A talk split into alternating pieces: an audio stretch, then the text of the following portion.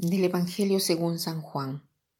En aquel tiempo Jesús dijo a sus discípulos, Si el mundo los odia, sepan que me ha odiado a mí antes que a ustedes.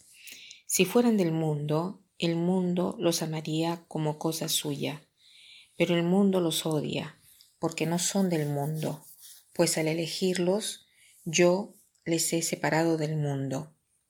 Acuérdense de lo que les dije el siervo no es superior a su Señor.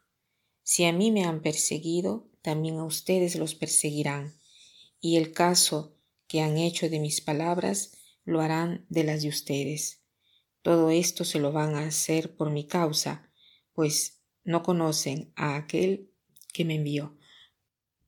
Jesús eh, da a entender aquí que también nosotros seremos perseguidos, como lo han perseguido a Él, Dice, si el mundo los odia, sepan que me ha odiado a mí antes que a ustedes.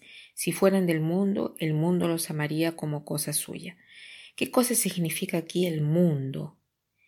El mundo en el Evangelio de San Juan. El mundo tiene aquí tres significados. El primero es el cielo y la tierra que Dios ha creado, la palabra cosmos, el orden de lo creado. El segundo indica la realidad de los hombres, que puede ser negativa o positiva. Positiva cuando se habla o se comprende del ambiente del hombre, el ambiente en la cual eh, obra la salvación del hombre. Y negativa cuando en cambio se refiere a la realidad humana de los hombres que han rechazado a Dios, que se oponen a Dios y este es el, significado de la palabra mundo en este pasaje. O sea, el mundo que odia a Jesús y a los cristianos es la realidad humana que se opone a Dios porque no pueden recibir el don de la verdad porque tienen que vivir en el error. Entonces, veamos qué cosa nos dice este pasaje. Dice que también nosotros, seremos perseguidos, el mundo nos perseguirá. ¿Por qué todo esto?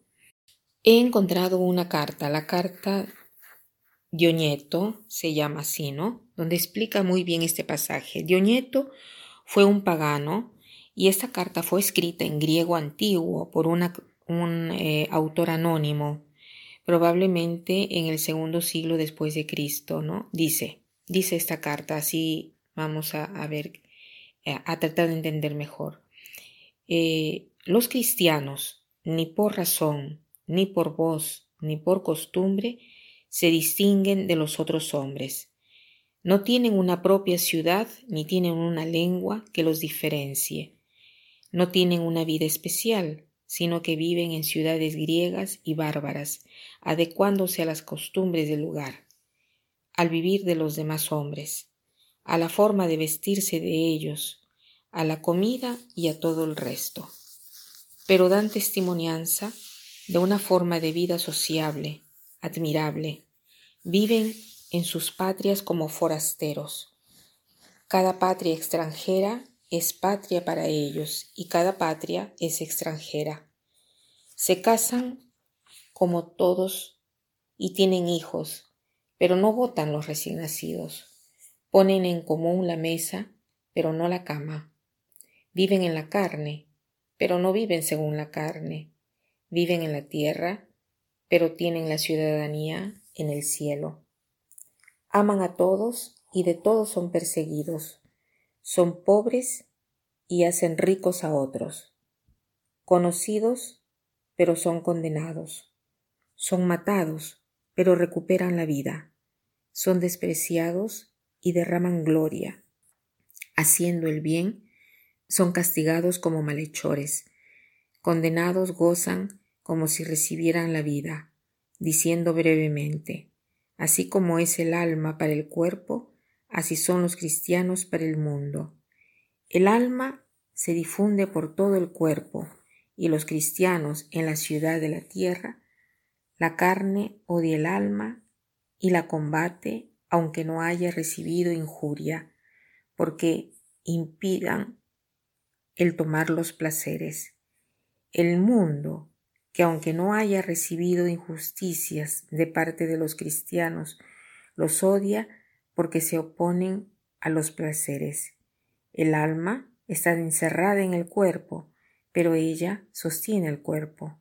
También los cristianos están en el mundo como en una prisión, pero ellos sostienen el mundo.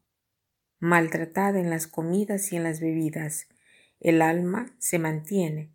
También los cristianos maltratados cada día se multiplican más. Dios los ha puesto en un lugar tal que ellos no les es lícito abandonar. Ojalá que esta carta eh, pudiera inspirar nuestro comportamiento y meditémosla para recibir fuerza y ánimo en las luchas de la vida, en las luchas contra el mundo. Que pasen un buen día.